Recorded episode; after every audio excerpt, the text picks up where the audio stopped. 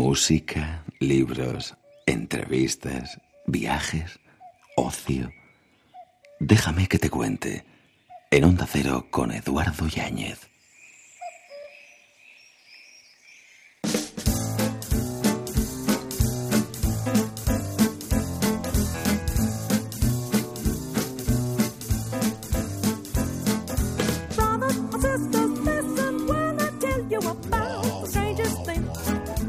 Noches de insomnio, tu nombre es un misil de largo alcance. Marwan. Madrugada de verano, madrugada de radio, aquí en Déjame que te cuente hasta las 5, 4 en Canarias. Conviene saber que no hay mayor dolor para una piel que despedirse de otra piel.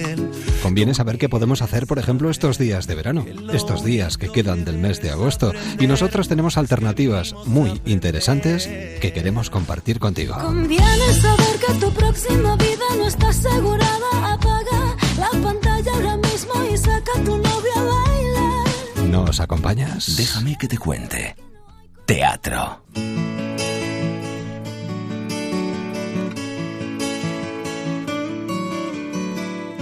Llevo ya dos noches sin dormir. Llevo más de dos días sin salir. ¿Por qué no llamas? La vida es algo más que pelea. Tenía la duda, ¿les gustará o no les gustará el tema a nuestras invitadas? Mm, Yo creo que sí. Creo que hemos acertado con esta palabra de mujer de Mónica Naranjo. Porque ellas son mujeres, además, cuatro mujeres que nos acompañan a estas horas de la noche en una edición más de Déjame que te cuente.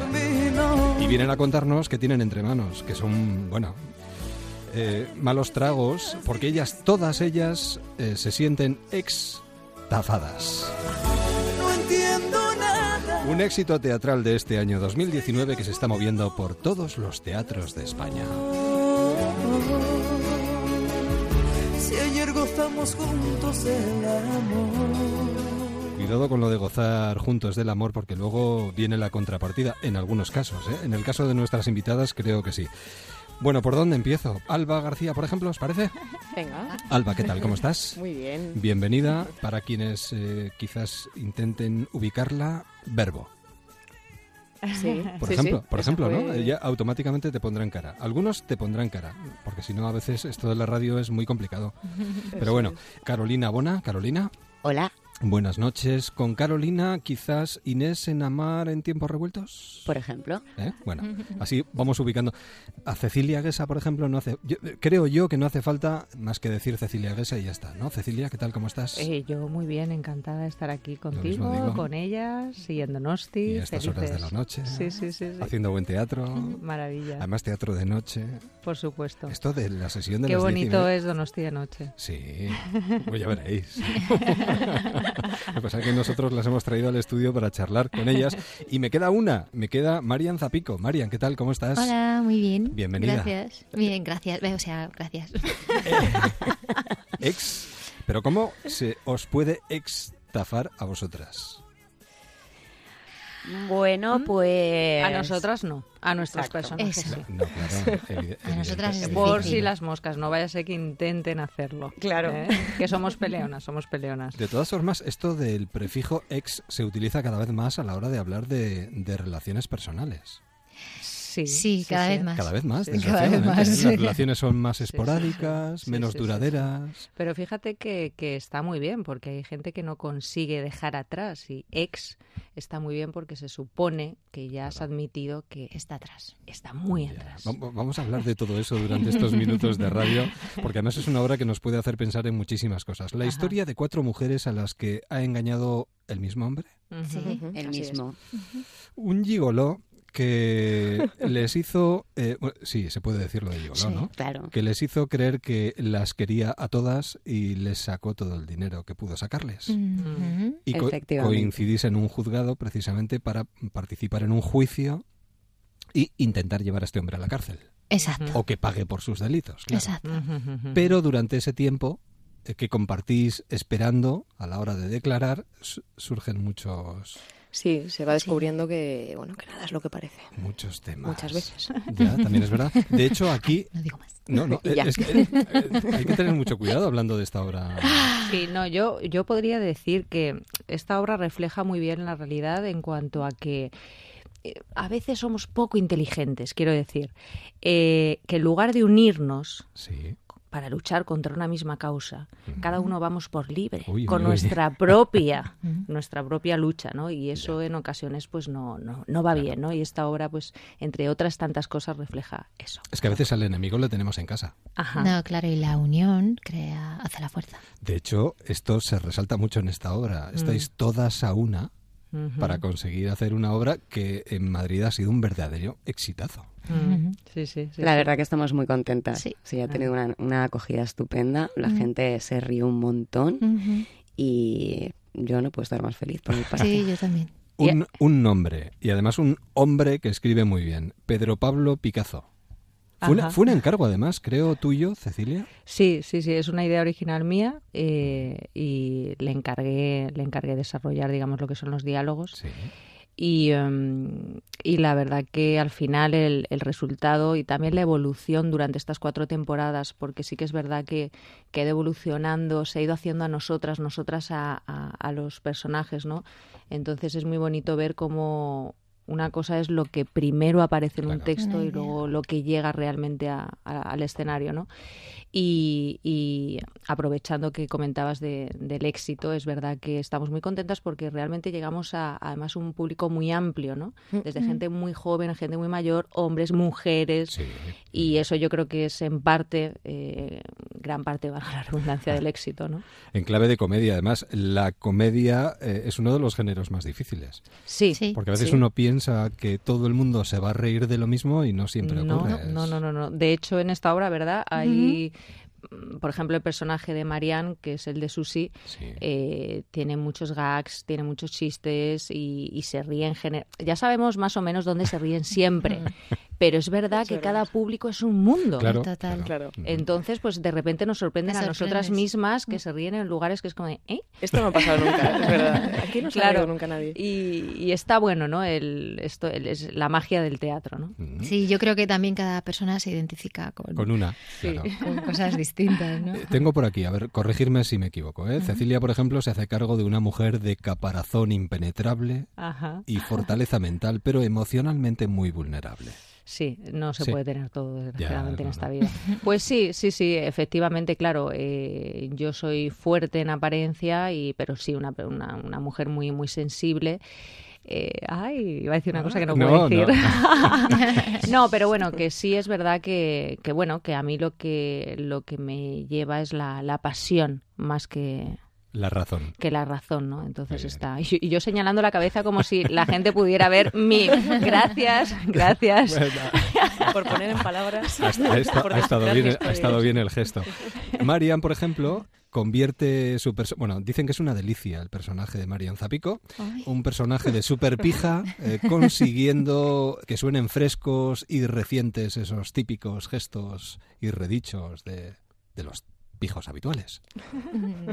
Sí, Eso es lo que hago yo. Sí. eso No. soy yo. Muy bien. En el caso de Alba, una encantadora beata con mucha retranca. Sí, Ay, qué bonita frase. Sí, ¿verdad? ¿Está bien? sí, Maravillosa, bastante, me encanta. Ah, vale, vale. Bastante cierto. Y sí. creo que Carolina es la más llena de ímpetu y energía y que hace de una sana y deportiva entrenadora. Sí, sí, sí. La Está- dueña está- de un gimnasio. ¿Está bien definido? Sí, sí. Bueno, Pues- bien. sana, sana. Sanísima. Estoy bromeando. A ver, sana en principio, porque sí, los sí. principios no son los, Los finales. Efectivamente. No, no, pero sana es de principio a final. Sana eh, como, digamos, Hombre, hábitos saludables ver, de vida. Sana se la ve. Luego, sí. Sa- Sana, sana, sana se la ve. Claro, claro. La buena alimentación. Bueno, aquí se habla de muchas cosas, como por ejemplo cómo se enfocan las relaciones amorosas hoy en día. Y esto está algo está cambiando. Mm. Me parece a mí. ¿no? Porque ya no enfocamos las relaciones de la misma manera. ¿En Y- qué sentido? no, De la misma manera que hace, que hace 100 años. Sí, Ah, bueno, ejemplo, claro, ¿no? por supuesto. Eh, Es decir, ¿qué esperamos cuando establecemos una relación con otra persona, qué buscamos en esa relación, qué logramos de esa relación y sobre todo de qué manera amamos actualmente. Porque son, pla- son planteamientos que Sí. se lanzan a través de estos minutos de... Sí, yo fíjate que creo que hoy en día se, se corre mucho. Creo que, que como se vive más también el momento y como ya sabemos que no va a ser, en principio, o sea, todos queremos encontrar a nuestra pareja ideal y todo esto, ¿no? Pero es verdad que ya no es como antes. Tú antes te, te unías, te casabas y era ya para toda la vida. Se daba por hecho y era así. Sí. Y ahora, sin embargo, pues puedes vivir muchas vidas, porque si tienes una relación de tres años, pues es una vida con una persona, cuatro con otro y así, Sí, ¿no? sí. Entonces, pues sí que creo que, que vivimos más, más al día y somos más prácticos y más realistas al final. O sea, es que no, no Que hay otra. son dos días. Claro, la- efectivamente. Pero también es verdad que antes, o sea, te unían a una persona o te unías a una persona y era un poco mm, la sociedad, eh, Y, te- ¿sabes? y tenías que aguantar carros y carretas. Exacto. No era, no, no era, no, no tenía que ser la persona que tú- y ahora pues hay muchas relaciones que se dan por cubrir carencias emocionales, Efectivamente. con lo cual yo. Es como me hace falta esto. Alba, pues no te quedes a- eh, en el camino. Vete, vete a ello, vete a ello. Inés, Inés Salva. Incide. No, no, es, es que es verdad, o sea, Tú ponle el verbo a esto, venga. yo va. creo que la relación... Pon la palabra, la acción. O sea, yo creo que tiene su parte buena y su parte mala también mm, los tiempos que corren, me refiero, o sea, en cuanto a la velocidad, la impaciencia, ¿no? O sea, esa sería como la parte mala, ¿no? De, de las expectativas, qué es lo que...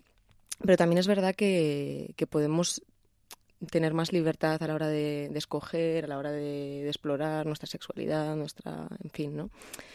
Entonces, bueno, pues siempre tiene su cara A, su cara B y, y bueno, Y el precio es el que es. exacto. Ay, madre mía, ¿eh? Nos dejaste, nos dejaste. Estamos, ¿Dónde estamos, has leído eso? estamos pensando, estamos reflexionando Sí, sí, sobre sí, ello. sí, sí, porque claro, esto no se puede quedar en una pregunta más, ¿no? Hay Madre que- mía. A ver, yo creo que, que la parte mala eh, de las relaciones ahora con respecto a antes es que mm, es que somos eh, somos muy impulsivos y lo queremos todo inmediato y lo que no te cubre algo de una manera inmediata lo descartas enseguida. Eso es. Instant creo- gratification. Yes, yeah, baby. Entonces yo creo que esa es la parte mala. La parte buena es que ya no aguantamos y no tenemos por qué aguantar. Y cuando estás con alguien es porque quieres estar con alguien. Incluso aunque no estés en una relación sana, ¿qué pasa? Sí. La estás, estás, en- estás ahí en general porque eliges. Por supuesto, no estoy hablando en casos extremos donde una persona no lo elige o está atrapada emocionalmente en algún tipo de caso de maltrato. Eso es Claro, horrible sí. y eso pasaba antes y pasa ahora. Pero gracias a Dios hoy tenemos mucha más libertad de elección y tenemos la posibilidad de, de no tener que aguantar, de elegir lo que queremos vivir. Bueno, eh, estaríamos con estas extafadas hasta la... Vamos, haríamos el programa completo, las 24 horas. de- Es que hay mucho de qué hablar, ¿eh? Porque además, otra de las cuestiones que también se tratan en esta obra y que yo creo que queda muy bien reflejada desde el principio hasta el final es que en un primer momento escondemos más de lo que mostramos cuando nos encontramos con los demás. Y luego nos vamos dando cuenta de lo que hay detrás de esa personalidad. Todo el rato, Exacto, constantemente. Yo, de hecho, fíjate que aparte de- del tema de, de parejas, que, que sí, también, pues lógicamente acabas descubriendo cómo es la persona realmente, Sí. pero me ha pasado mucho con, con- con otras personas, con amistades, con relaciones Sí, que otro tengo, tipo de relaciones. que piensas que es de una manera y de repente, o sea, es totalmente lo contrario. Pero mal, o sea, Sí, lo contrario sí, mal. sí, sí. Y, y te juro que yo que soy una, una mujer además muy perceptiva, siempre lo he sido y, y, y me, me gusta abrirme a conocer nuevas personas. Ese momento en el que dices, pero ¿cómo no me había dado cuenta? Claro, claro, claro, claro. Y la gente, y luego te viene entonces, pero yo te lo había dicho, pero yo- eh, perdona, no me lo habías dicho. No, no me lo habías dicho bien con contundencia, porque yo sí escucho. No, es verdad que a veces estamos muy, muy ciegos y nos dejamos llevar por lo que queremos dejarnos llevar hasta que un día suena algo, o la fla- iba a decir la flauta, pero es que no sé por qué, no me gusta esa expresión. Y la iba a decir, o sea, pero, pero sí, sí, estamos muy ciegos. muy Cuando nos encerramos en nosotros mismos no vemos nada más. Basta que nuestros padres nos digan que no Sí. hagas eso para Sí. que tú quieras hacerlo. Ah, bueno, o bueno, los amigos, o... Sí, Vemos sí, lo que sí, queremos sí. ver. Hasta que uno misma no quiere verlo, no hay manera de que nadie te, te haga ver, ¿cierto? En esta obra se refleja mucho, porque ninguna, absolutamente ninguna, es lo que parece al principio. Por ejemplo, mm, en mi personaje, en caso de A mi ver, ¿qué personaje, que es, muy, que es muy enérgica y es como, como muy dura y es como una chica de barrio. Y y de repente descubres la fragilidad que tiene al final de la obra y, y- y pasa un poco con todas. Todo lo que, lo que parece al principio, luego eh, Mm. no es. Este programa se llama Déjame que te cuente. Estamos aquí en Onda Cero, en cadena para todas las emisoras de Onda Cero. Y otra de las cosas que habláis en la obra es precisamente de lo poco que hablamos o decimos las cosas. Sí, Porque a veces se resuelven los problemas hablando de ellos. cierto. Es que es tan importante. A mí, de hecho, me encanta Ya. discutir. Que, que la gente piensa que discutir es pelear. A mí me encanta discutir. Es que hay una sí, diferencia entre Claro, sí, sí, pero yo muchas veces tengo que Se puede discutir ¿eh? peleando y se puede pelear discutiendo. la voy a utilizar. No, pero es verdad que a mí, Jolín, si hay algún problema, pues sobre todo si te interesa la otra persona o si os interesáis en la relación que tengáis de igual de amistad, personal, Sí. familiar, pero, Jolín, intentar solucionar las cosas antes de que se encalle y que vaya a peor o que explote cuando menos te lo esperas, que en mi caso me ha, me sucedido, ¿no? De un malentendido, de repente me quedarme así, digo, ¿qué pasa? No, porque tú, porque tal. Y digo, yo, te juro que no me di cuenta, ¿sabes? Y digo, porque yo nunca voy con malas intenciones, en principio, pero hay veces que no, que puedes hacer algo que le dañe a alguien sin saberlo, ¿no? Claro. Entonces creo que es mucho más saludable, pues decirlo. En el momento, En el momento, sobre todo, y exacto. no dejar que se vaya pudriendo. Exacto. Yo soy muy poco fan de meter las cosas debajo de la alfombra en general. ¿eh? A mí me gusta llevar las cosas al día, me gusta, sí, sí, o sea, me gusta mucho Sí. hablar las cosas, me gusta, pero también mm, eh, intrapersonal, o sea, también Sí, internamente sí. me gusta hacer mi trabajo también de chequeo, que siento, que quiero, que tal, o sea, con los demás y, con, y conmigo misma. O Por sea, hilar con el título de la obra, por no estafar a nadie y por no sentirte Extafada. después. Que esto es muy importante. Exacto. Esto es muy- Exacto, estafado por ti mismo, que es que también te Claro. puedes estafar a ti mismo. Sí, sí. Mucho más. Claro, claro. Entonces Sí, es como los dos planos hay que tenerlos ahí como, como al día, yo creo. Bueno, teatro, eh, vamos, que vayan al teatro, a veros. Claro, esto, claro, además es un duelo interpretativo, de verdad, ¿eh? aquí eh, todas a una. Sí, sí. Y es la mejor expresión y la mejor forma de definirlo. Por cierto, creo que leía eh, una reflexión de Cecilia últimamente acerca de la obra que dice, me parece importante el hecho de que las mujeres que no sean capaces de poner punto y final a una historia, a través de medios como el arte, vean que es posible. Sí, sí, sí, sí. Yo precisamente lo, lo- es la, eh, para mí es la manera más, más fácil de intentar transmitir ese mensaje hacia los demás a través del arte, de la cultura, de, de algo bonito. Creo que siempre te llega mucho mejor, ¿no? De una manera menos agresiva, ¿no? Que, que por otros medios.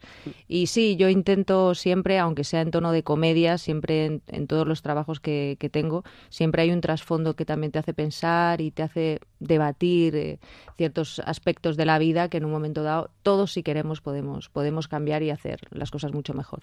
Pues una obra que va de engaños, pero sí que es verdad que hay muchos hombres que viven de engañar a sus mujeres o a sus novias, como hay mujeres también, Por supuesto. que Claro, por engañan a, a sus parejas. Por supuesto. Si no queréis sentiros engañados, ir al teatro. ¿A dónde vais después de pasar por San Sebastián? Porque esto no para aquí. Eh, Nos volvemos a Madrid. volvemos Volvéis a Madrid, Madrid. claro. Tenemos Teatro Lara. No me extraña. Sí, sí, sí. Es que no nos dejan, no nos sueltan en el teatro. Lara. Lógi- Lógico. La cuarta Pero literal, ¿eh? Literal. Es, es nuestra, nuestra casa, nuestro hogar. A mí me está pasando lo mismo. Yo tenía un tiempo límite y estoy aquí que, que no quiero soltaros. O sea que al Ya ves, nosotros estamos tan a gusto, ¿eh? Sí, sí, O sea, no, y podríamos hablar largo y tendido de estas y otras muchas cuestiones. Extafadas en el teatro principal, además horario de diez y media de la noche. La hora perfecta Perfecto. para estar muy bien acompañado. No os vais a sentir extafados. Muchísimas gracias a las cuatro. A ti. Gracias a ti. Feliz Gracias. estancia y a disfrutar. Gracias. Hasta pronto. Gracias. Adiós.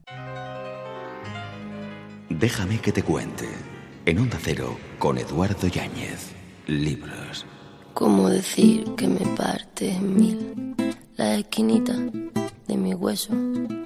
Que han caído los esquemas de mi vida, ahora que todo era perfecto.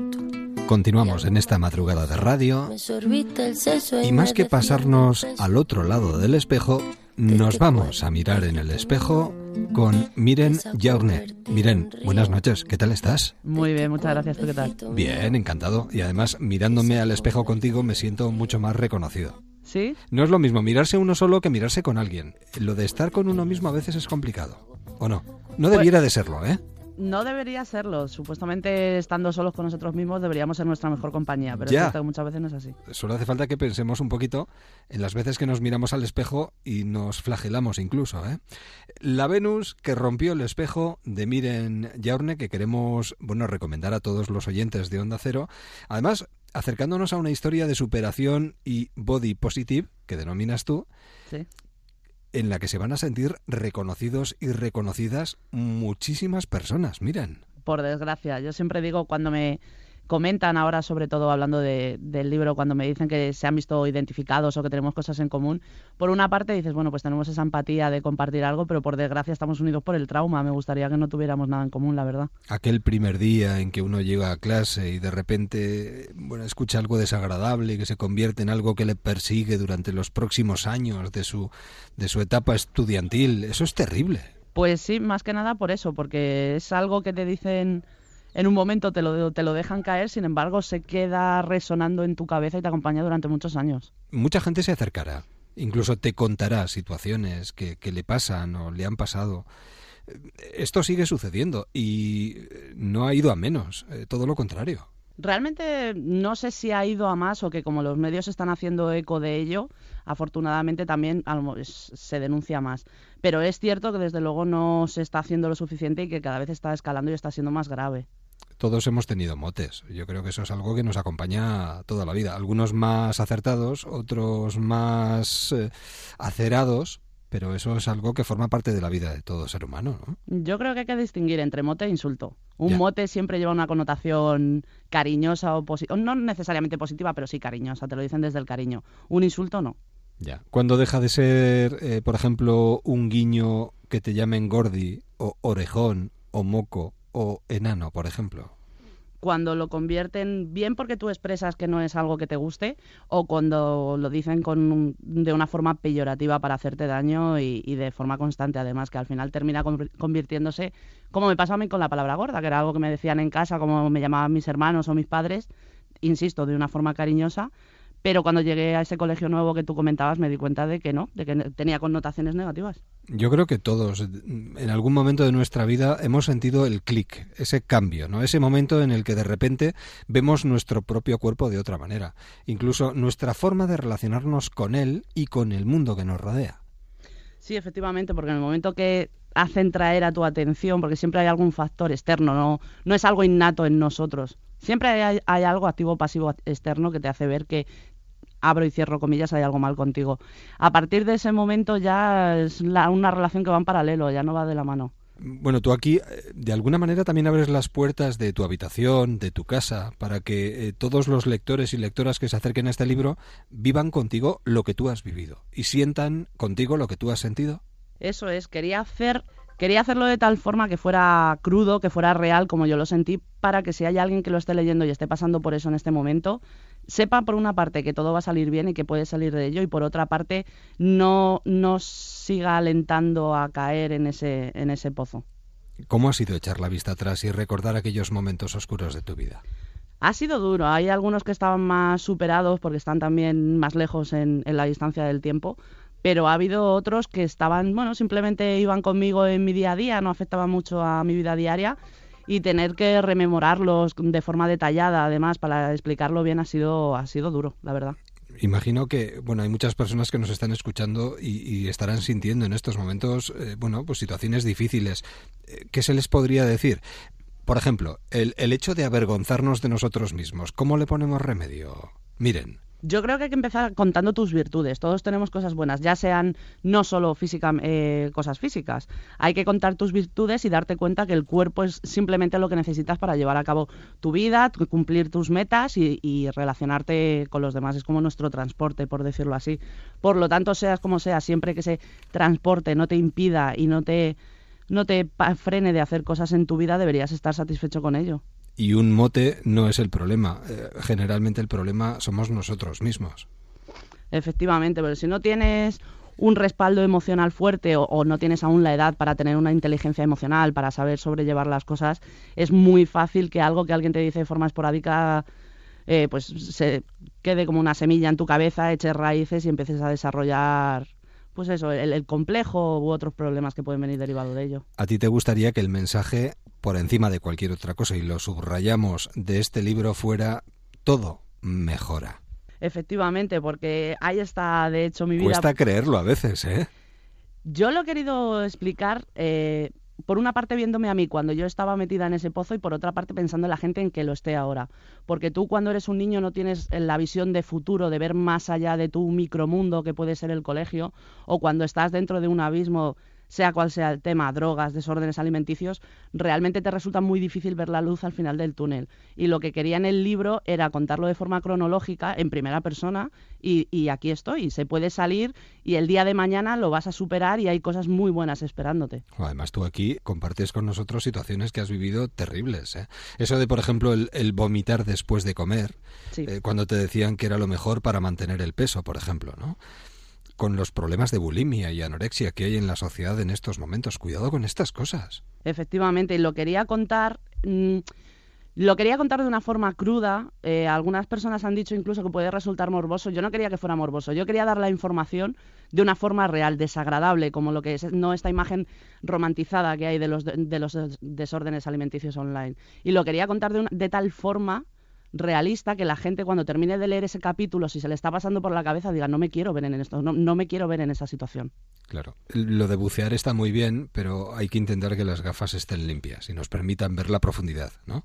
Del abismo en el que nos vamos adentrando poco a poco. Eso es, porque yo, como por eso llamé así al capítulo del libro, las tenía sucias y en vez de hacia arriba estaba buceando hacia abajo, más profundo cada vez. Bueno, y ahora perdida, pero en la claridad, no en la oscuridad, ¿no? Ahora es todo luz, sí. Encontré la superficie. Además, en, precisamente en ese capítulo de la oscuridad nos hablas pues de algo que seguramente también habrá hecho más de uno, más de una, utilizando el cúter, no precisamente para cortar una hoja de papel.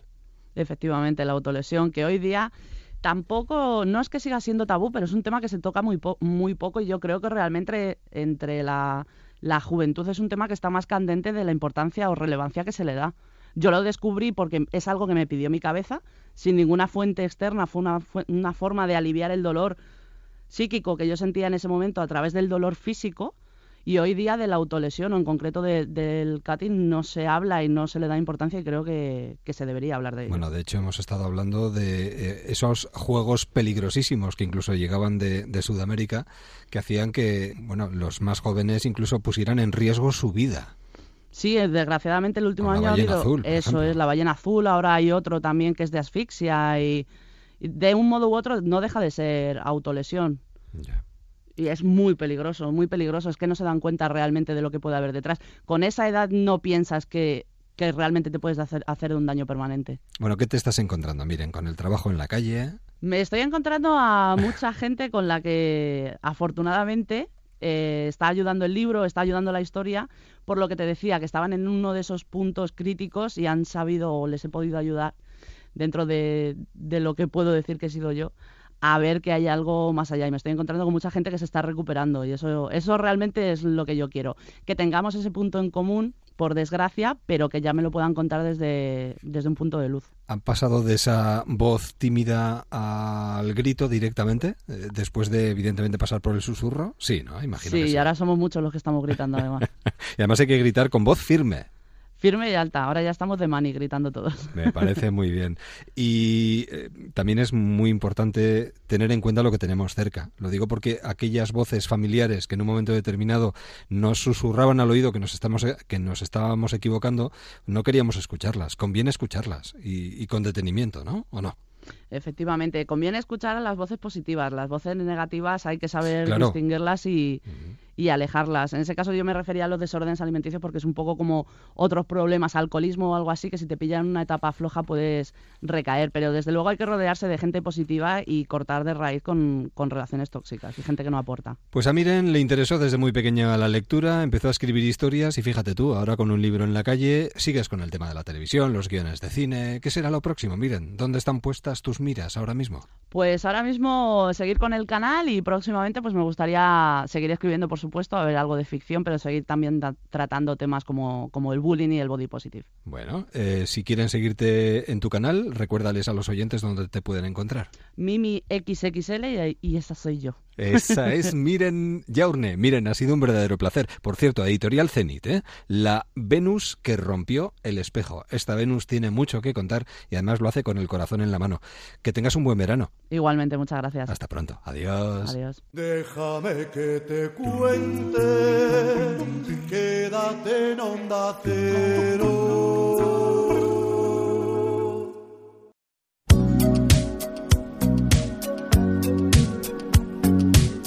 Así vamos comenzando una nueva semana, la última semana de este mes de agosto. Madrugadas de verano en Onda Cero. Déjame que te cuente. En Onda Cero.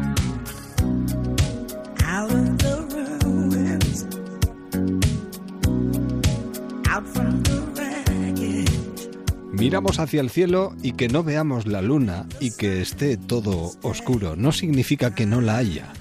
Porque la luna negra existe y además se convierte en festival del 30 al 1 de septiembre y de ello queremos hablar con Rebeca Zarandona, que está con nosotros al otro lado del teléfono. Rebeca, buenas noches. Hola, buenas noches. La luna negra existe. Sí, además de verdad, son fases de luna negra, pero bueno, en este caso es el apocalipsis. Bueno, además, la luna negra no solo eh, existe, sino que se ha convertido en una especie de asociación que organiza diferentes acontecimientos post-apocalípticos y uno de ellos va a tener lugar el próximo fin de semana. Ni más ni menos. Mira, este fin de semana, no, el último fin de semana de agosto, hacemos el único festival que existe en España post-apocalíptico. Explica- Mad Max, es- explica- totalmente. explícanos esto, explícanos esto, por favor, que me interesa mucho. A ver, a ver, ¿qué es lo que Bueno, hacéis? mm, Vale, mira, en el, en el festival acude gente de toda Europa, toda Europa. Es el único festival en España y lo que hacemos es recrear un mundo posapocalíptico, ¿vale? Sí. De una manera cultural, de una manera divertida, mediante música, talleres, ejercicios, eh, muchísimas cosas, eh, damos, eh, educamos, entre comillas, de una manera divertida a la gente y la concienciamos con el medio ambiente, con el reciclaje, con el gasto de las cosas, con bueno, los valores humanos, un poquito. Y nos divertimos porque es como vivir en un mundo Mad Max. No sé, los más veteranos que hemos visto las películas Sí, de Mad claro. Max y la más famosa película La cúpula del trueno sí. de Mad Max, que está Tina Turner cantando dentro de una cúpula en la que dos entran y uno sale. Vale, pues es la eh, Luna Negra lo que hemos hecho también, es ha sido recrear la primera Thunderdome de Europa. Caramba. Así que está aquí en Teruel, en Teruel existe. y Además, para colmo, sí. tienen la, la, la Thunderdome más grande del mundo. Es la más grande, sí. La Thunderdome, la cúpula del trueno, Mm, en, en castellano. En Sí, la sí. película de Mad Max se llama Thunderdome. ah. Y esto, todo esto en Masía Pelarda. Ubica, En- ubícanos, Teruel, ¿en qué zona? A las, saliendo de Teruel, Sí. en la, la Puebla de Valverde, Sí, la salida 100, muy da bien. Forniche. Es Hombre, la salida 100 te lleva a, moto, a Masía Pelarda. Claro, para montar algo así No necesitáis sitio, espacio, claro. Es un evento temático, además Tenemos un que... espacio en la naturaleza maravilloso que nos han cedido de Masía Pelarda, muy bonito, Sí, y aquí vamos a hacer miles de cosas, miles, sin parar durante tres días. Tres días sin parar. Eh, incluso viene un circo para ayudarnos en la, en la cúpula. sí. Va a haber luchas dentro y van a haber coches Mad Max, Sí, porque totalmente apocalípticos, Hay un, motos. hay un gran encuentro de vehículos tipo Mad Max estos días. Correcto, correcto. Es un gran encuentro de vehículo Mad Max aquí y va a ser impresionante. El rugido de los motores, el mundo distópico de Mad Max, divertido, divertido y, y ya te digo, sin parar de hacer cosas. Caramba, Rebeca, creo que incluso eh, puede que nos encontremos algún zombie esos días por ahí también. Eh, los llamamos zombies, pero en realidad son War Boys. Ajá. Recomiendo ver la película. Los War Boys son los infectados Sí. en la película de Mad Max. Claro. En un mundo apocalíptico necesitas medicamentos y si no los encuentras, terminas infectado, terminas pudriéndote y te mueres. O sea, para los, para los amantes de esta saga o de esa película va a ser, vamos. Vale, Y para los que quieran hacer un rol por la noche zombie, pues lo tienen fenomenal porque lo haremos. Un survival horror que se encargan desde Madrid. Todos son colaboradores Sí. y, y se vienen y lo hacemos. Vamos a hacer airsoft, soft combat, eh, vamos, un montón de actividades. Madre mía, para- juegos. eh, No nos olvidamos de la música también, como un buen festival necesita La buena música, también, ¿no? De, eh, de varios tipos de música, no solo una música rockera o electrónica que, que puedas decir, güey, pues en un mundo más Max tiene que ser ruidosa la música. No, no, no, no. No tiene por hay qué, de claro. todo, hay de todo. Va a ser sorpresa tras sorpresa, muy bonito. Oye, qué buena pinta tiene esto, ¿eh? Sí, diferente, diferente, divertido. Ya te digo que somos los únicos en España que nos hemos dedicado a, Antón y yo, a hacer eh, ciudad por ciudad, cada dos meses. Hemos hecho eventos de fotografía, eventos de talleres, para dar a conocer a la gente nuestra, nuestra asociación. Entonces, ha sido un trabajo de poquito a poco, de años, de tres años que llevamos. Y bueno, nos hemos decidido por el festival Oye, qué bueno. Pues es eh, una forma, un punto de encuentro de sí, toda sí, España claro. y fuera de, de España, en toda Europa y en el mundo también. Pues en este caso, en Teruel, el último fin de semana del mes de agosto. Y para todos aquellos que quieran más información, lo único que tienen que hacer es entrar en www.luna-negra.com, así de sencillo. Correcto, así es, tanto Facebook como la página web, tenemos toda la información. Eh, que se den prisa porque están volando ya las entradas Normal. y ya queda poquito para el apocalipsis. Queda muy poquito, muy poquito. Así que esta noche imaginarse eh, las prendas para llevar rotas, sucias, es muy fácil. Es muy fácil ir al apocalipsis. Hay que vestirse para la ocasión, también hay que Eh, decirlo, hombre. eh, formar Bueno, parte de... es necesario Ya, ya, ya, ya. Pero bueno, formar parte del espectáculo hace que uno disfrute mucho más de él, me parece a mí. es, eso es. Luna Negra, asociación sin ánimo de lucro que presenta este festival post-apocalíptico en España y desde aquí una invitación para todos los amantes y los que tengan curiosidad para que se acerquen por ahí. Eh, Rebeca, si te parece.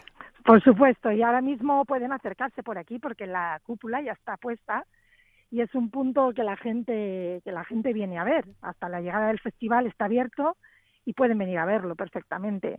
Pues que, no, Así que no se lo eso. piensen, claro, que se den una vueltita por ahí. Además, eh, Rebeca está con el está con el taladro en la mano todo el día, Estoy con el taladro. Aquí estamos Antón y yo haciendo una mesa apocalíptica con, Ya, con ya. cosas sin comprar, haciéndola. Hombre, descansar un poquito, Rebeca, por favor, a estas horas de la noche, ¿no? Que encuentras por el apocalipsis. Pero bueno, como, como habéis salido hacia las afueras, no molestáis a nadie, ahí estáis. Bueno, venga, R que no, aquí, aquí descansan bien. Ya, ya, ya. y hay luz y es muy bonito. Rebeca, que salga todo estupendamente y este contacto, vamos, lo subrayamos en fosforito porque os seguiremos muy de cerca. ¿Te parece? Me parece estupendo y os agradezco a Onda Cero eh, la gran ayuda que nos hacéis. Pues eh, Muy feliz, amable. feliz Un luna negra. Feliz luna negra. Cuídate, buena noche, adiós. ¡Sed testigos! adiós. Este verano, déjame que te cuente. Onda Cero. ¿Podemos fiarnos de la realidad? Vamos a preguntárselo a Federico Assad, que tiene nuevo trabajo entre manos en ese universo tan maravilloso que nos va a provocar una cierta amnesia, pero que vamos a agradecer porque yo creo que es uno de los referentes en estos momentos de los thrillers psicológicos como este que tenemos entre nuestras manos. Federico Assad, ¿qué tal? ¿Cómo estás? ¿Qué tal? Un placer volver a tenerte aquí entre los micrófonos de Onda Cero Muchas gracias, Eduardo. para recomendar este Amnesia. Eh, bueno, sinceramente, esta no es la última. Siempre, eh, teniendo un libro tuyo entre las manos, pensamos que es la penúltima salida.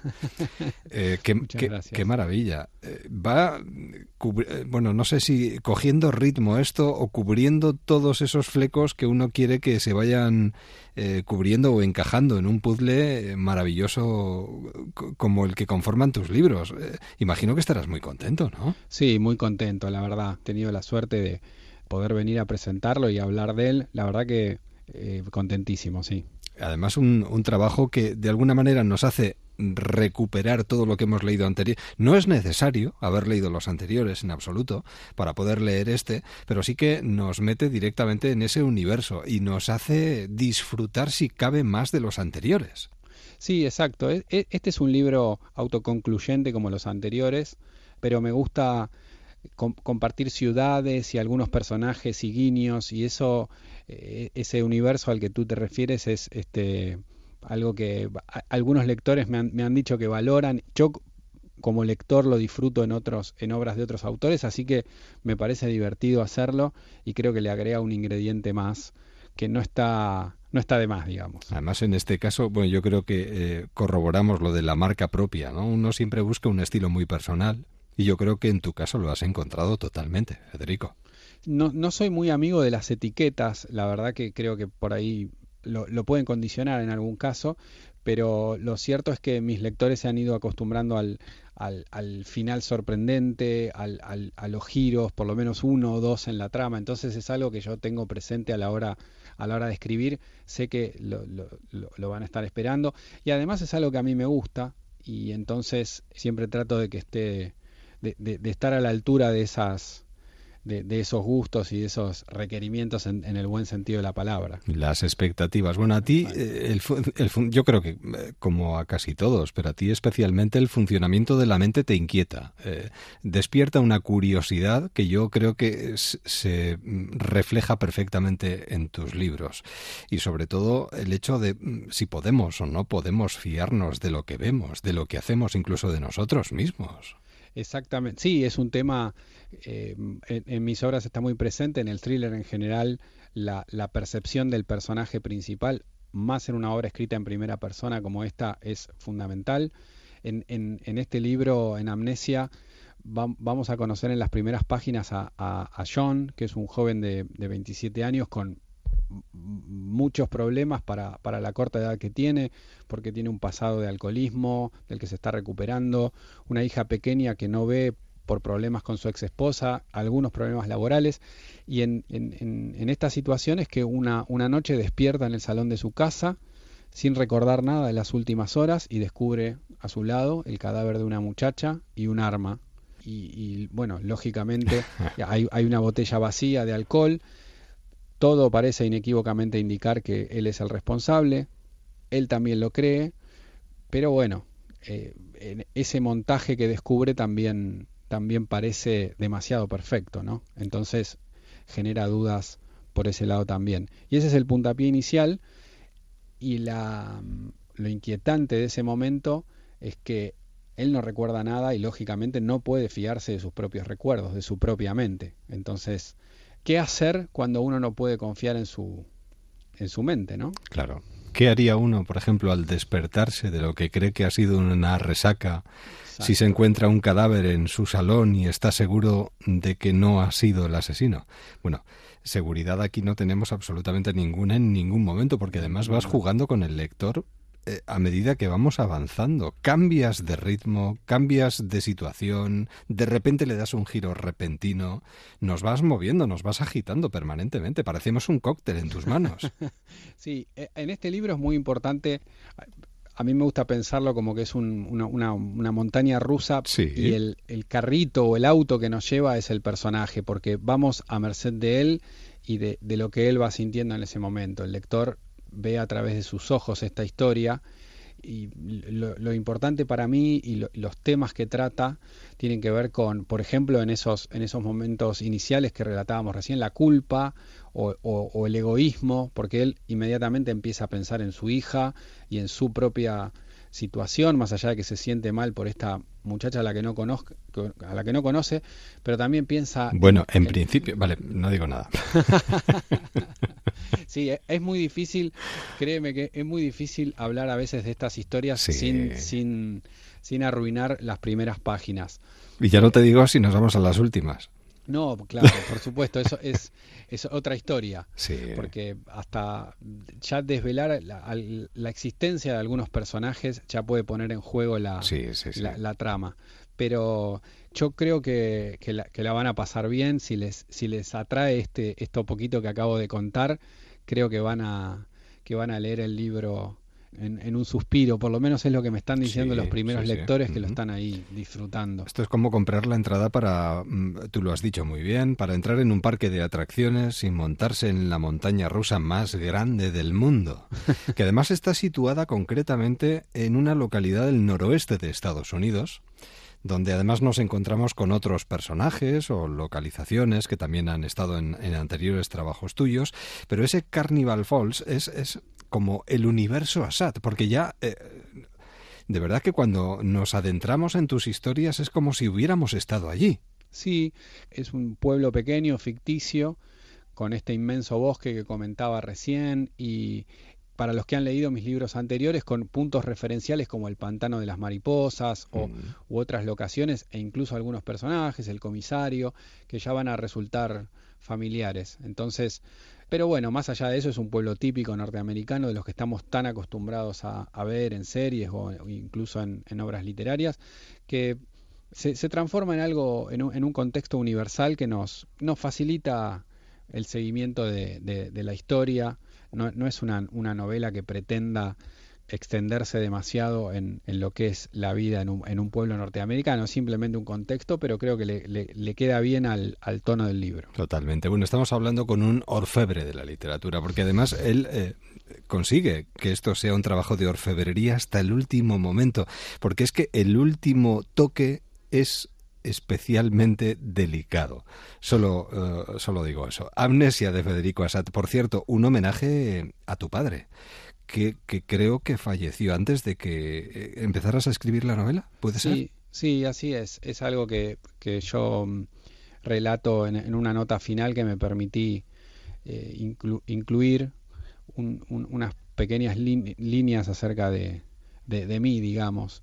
Pero me parecía importante porque, bueno, mi padre siempre fue alguien que me apoyó eh, muchísimo en- en esto de escribir, sobre todo cuando era un, eh, un hobby en la adolescencia y entonces eh, la verdad que, que sea el primer libro que, que él no, no va a tener la oportunidad de leer es algo que me, que me, me golpeaba, lógicamente, y, y al mismo tiempo mm, me, me hacía recordar, o me hace recordar en esa, esa, esa relación que tuvimos. Entonces se transforma en un libro, un libro importante en ese sentido. Un libro más que recomendable y para los que amamos, eh, vamos, yo, yo me suscribo al universo Marvel, creo que lo disfrutamos especialmente bien. Además, quizás la próxima entrega, eh, la próxima, la siguiente novela vaya en ese sentido. Pero bueno, ya hablaremos de ello. Ahora de momento nos entregamos Amnesia y nos dejamos hipnotizar por la literatura de Federico Assad en Editorial Destino.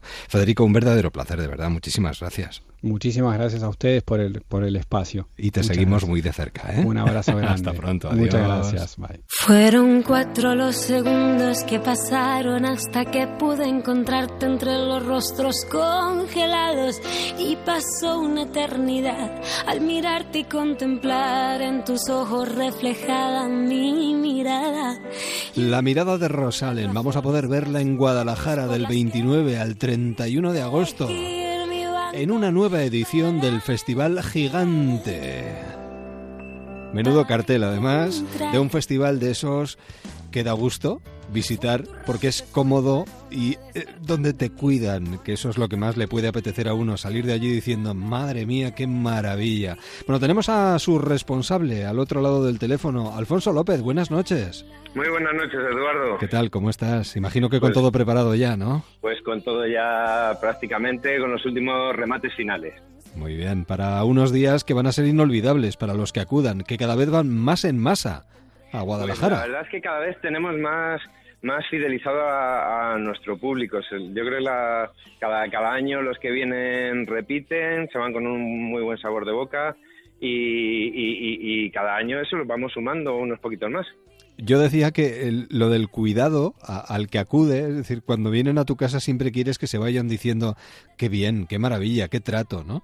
Y de alguna manera esa es la filosofía de Gigante para vosotros o no, Alfonso. Sí, es, sí es, es muy importante porque al final, si queremos eh, consolidar el proyecto, la gente tiene que disfrutar, la gente se tiene que sentir a gusto, sin agobios, eh, tiene que ver los conciertos de, de forma cómoda y tiene que sentir que ha vivido una experiencia inolvidable. Además con espacios, sin masificaciones, ¿no? Viendo cómo los niños, por ejemplo, los chavales juegan en el césped o, o en el parque infantil y tú estás allí disfrutando del concierto al mismo tiempo.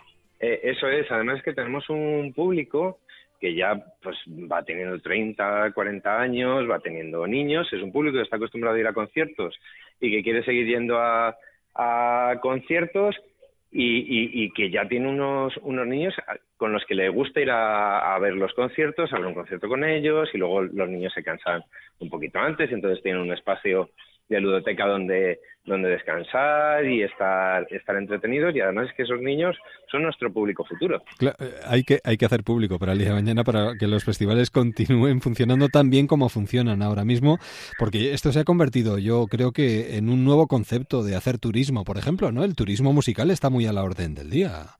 Pues fíjate para Guadalajara, que es una ciudad pequeñita, el Festival Gigante es muy importante, viene muchísimo público de fuera, son tres días en los que la ciudad está a tope, con hoteles al 100%, con, con los locales de hostelería sin parar de, de trabajar, con gente que a lo mejor no se había planteado venir a Guadalajara y, y descubre una ciudad agradable y acogedora. O sea que sí, sí, es, es algo muy importante. Además, yo creo que cada vez más organizamos nuestras vacaciones en torno a algunos festivales y aprovechamos para ir al festival y ver el entorno o la zona, porque Guadalajara además tiene mucho que ofrecer. Dos escenarios que habéis organizado para, además es un cartel con un equilibrio musical que, que la verdad es que puede gustar a, a- a un amplio elenco de, de personas. ¿Qué habéis organizado para este año? Cuéntanos. Pues mira, tenemos como artistas principales, eh, tenemos a, Rosalén, a Sidecar, a Carlos Adner, Raiden, eh, pero siempre buscamos un equilibrio también con, con bandas que llevan toda la vida a lo mejor en el, en el panorama indie rock, como la, la Habitación Roja, o gente que, por ejemplo, Cooper este año deja los escenarios, entonces eh, era, era imprescindible que para nosotros que, que, que estuviera en el, en el Festival Gigante. Bandas que están empezando a despuntar como embusteros, bandas que, que están ya a punto de dar el salto a, a, los grandes estadios como Sinova. Eh, Intentamos buscar un equilibrio entre, entre el pop, el rock, a indie, electrónica. Además, con Creo dos, para todos los gustos. con dos escenarios gemelos, pero además los conciertos en plazas, por ejemplo, se dan la mano con exposiciones y diferentes actividades, según tengo entendido. Pues mira, justo ahora estábamos, terminamos de inaugurar la exposición de, de Isabel Salas, que es una, una artista de, de Guadalajara que lleva dos años retratando a todos los artistas que, que están pasando por el, por el festival y la verdad es que ha quedado, ha quedado maravillosa. Luego tenemos efectivamente escenario en la Plaza de Santo Domingo el sábado a la hora del Bermú, que se pone la plaza, plaza hasta arriba. Y luego dentro del recinto, claro, los dos escenarios gemelos que, que tenemos y otros dos escenarios, uno para las futuras promesas y otro para, para los DJs. Bueno, yo creo que lo tenemos todo. Alfonso, si nos vamos a Guadalajara y si vamos al festival además y queremos ir al estadio Fuente de la Niña, ¿qué nos aconsejarías? Eh, ¿Tenemos que visitar algo más? ¿Tenemos que hacer algo más? Eh, no sé, eh, te seguimos creo- a donde tú nos lleves. Yo, yo creo que tenéis que venir a Guadalajara, pasar tres días, conocer el Palacio del Infantado, el Palacio de la Cotilla, la Concatedral, comer en Guadalajara, que se come fantásticamente, y luego por la noche, pues ir a disfrutar de los conciertos en una pradera de césped maravillosa. Pues ya está, eh, apuntado y lo haremos. Es uno de los acontecimientos, además es uno de los acontecimientos que nos van a ayudar a cerrar el verano como es debido, ¿no? Con una sensación muy agradable. Alfonso, ahí queda la invitación para todos los oyentes de Onda Cero que nos escuchan en toda la red de emisoras. Una invitación para pasarse por allí, ¿no? Sí, porque ya ahí, ahí lo, lo tienen. Si les falta algo de información, está la página web, que es festivalgigante.com. Es. Aparte, los abonos son muy baratitos, son 40 euros para los tres días de, de festival. O sea que yo creo que no, no hay excusa para no venir. Para sentirse como un gigante y para cerrar el mes de agosto también de forma gigante, pues ahí está, Guadalajara esperándonos ya. Alfonso, muchísimas gracias, que vaya todo muy bien y feliz verano en lo que queda. ¿De acuerdo? Muchísimas gracias a ti. Un abrazo, buenas noches. Buenas noches. Así llegamos a las 5, 4 en Canarias. Así comienza una nueva semana, la última del mes de agosto. Así arranca un nuevo día. Así llega el tiempo de deportes, el transistor en onda cero. Y así decimos hasta mañana, porque aquí estaremos a la misma hora. ¡Feliz jornada!